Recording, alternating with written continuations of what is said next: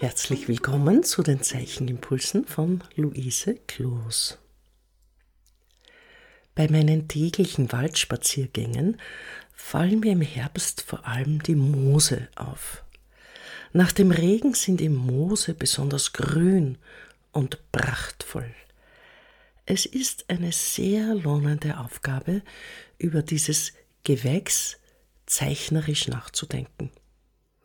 Was zeichnet die Moose aus? Sie sind nach dem, was man aus der Evolutionsgeschichte weiß, die ältesten Pflanzen. Darauf kann man jedenfalls nach den fossilen Funden schließen. Es gibt über 60.000 Arten an Moosen. Sie kommen sogar in der Wüste vor und haben natürlich auch die Eiszeit überlebt. Das heißt, sie können bei sehr kalten Temperaturen tausende von Jahren eingefroren überleben. Und wenn das Eis dann wieder weg ist, beginnen sie bei der richtigen Temperatur wieder zu wachsen. Auch wenn man das Moos austrocknet, kann es bei genügend Niederschlag wieder zu sprießen beginnen. Was bedeutet das? Moose nehmen nur Feuchtigkeit auf, die von außen kommt. Sie haben kein Wurzelgebilde, mit dem sie etwas aus dem Untergrund aufsaugen, sondern sie leben vom Niederschlag, von der Feuchtigkeit, die sich in der Luft befindet. Das macht sie so interessant, weil sie dadurch eine hohe Saugfähigkeit haben. Diese Saugfähigkeit war für Menschen schon sehr früh interessant. Ausgetrocknete Moose hat man für Wundpflaster verwendet, denn sie sind auch antibakteriell. Manche Moose sind nicht nur keimtötend, sondern vernichten auch Pilze. Sie sind also auch medizinisch in Verwendung. Im Ersten Weltkrieg zum Beispiel hat man Moosverbände genommen, eben weil sie viel Wundsekret aufgesaugt haben und auch antibakteriell waren.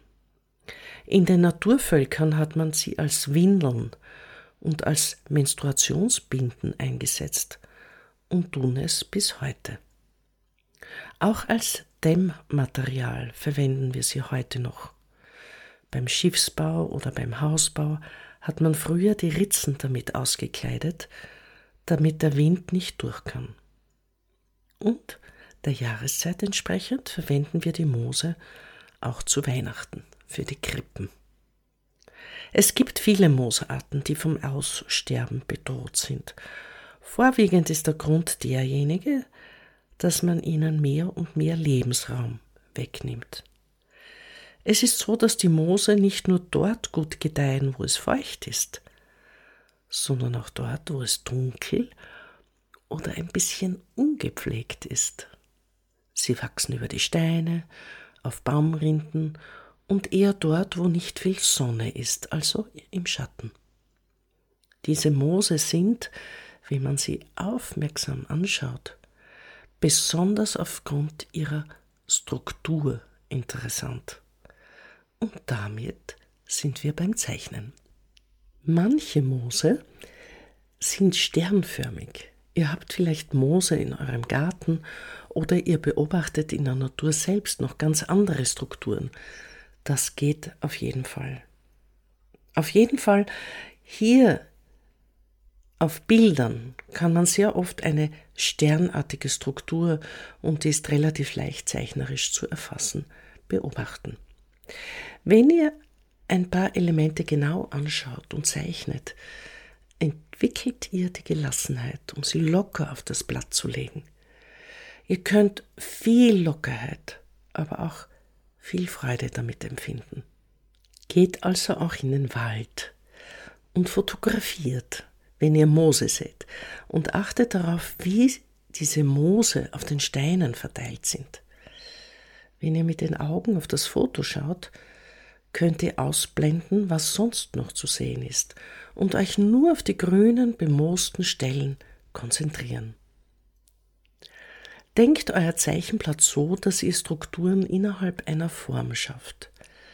Es wird sich eine Form bilden, die aussieht wie ein Stein, jedenfalls sehr abstrakt, Und dann habt ihr mehrere solche Flecken, die ihr zueinander komponiert. Kleiner, größer, die Distanzen unterschiedlich und so weiter. Als Anhaltspunkt kann euch ein Foto gut dienen. Ihr erarbeitet eine Struktur mit diesen kleinen sternförmigen Zeichen, die heller und dunkler sind. So entsteht eine Vorstellung, eine räumliche, also etwas weiter unten oder höher oben gewachsen. So wie man es sieht, wenn man draufschaut. Und ihr habt eine zweite, gröbere Struktur in der Komposition, wie diese einzelnen Flecken zueinander kommen. Man spricht auch da von einer Struktur, wenn sich mehrere Felder zusammengesellen.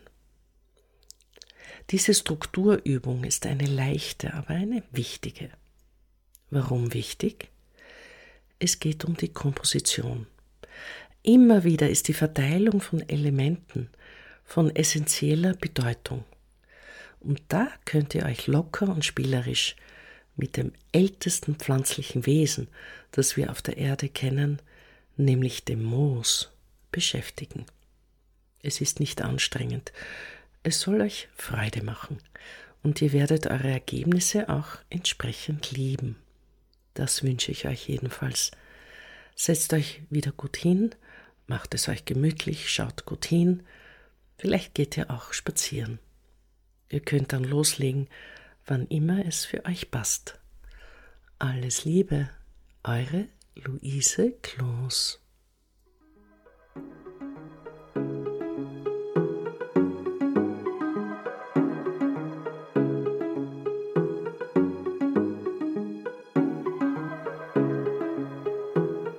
Dieser Podcast wird im Rahmen von Kunst und Kultur im digitalen Raum vom österreichischen Bundesministerium für Kunst und Kultur und dem Land Steiermark Kultur finanziert.